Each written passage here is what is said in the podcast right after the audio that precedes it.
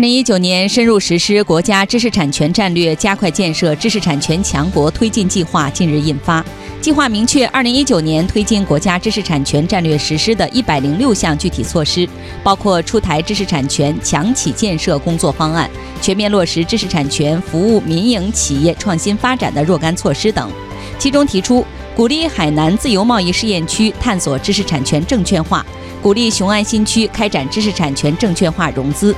分析认为，知识产权证券化将无形资产变成有形价值，通过挖掘知识产权的价值，不断激发企业的创新能力，加快创新型国家建设步伐，为世界科技强国建设奠定基础。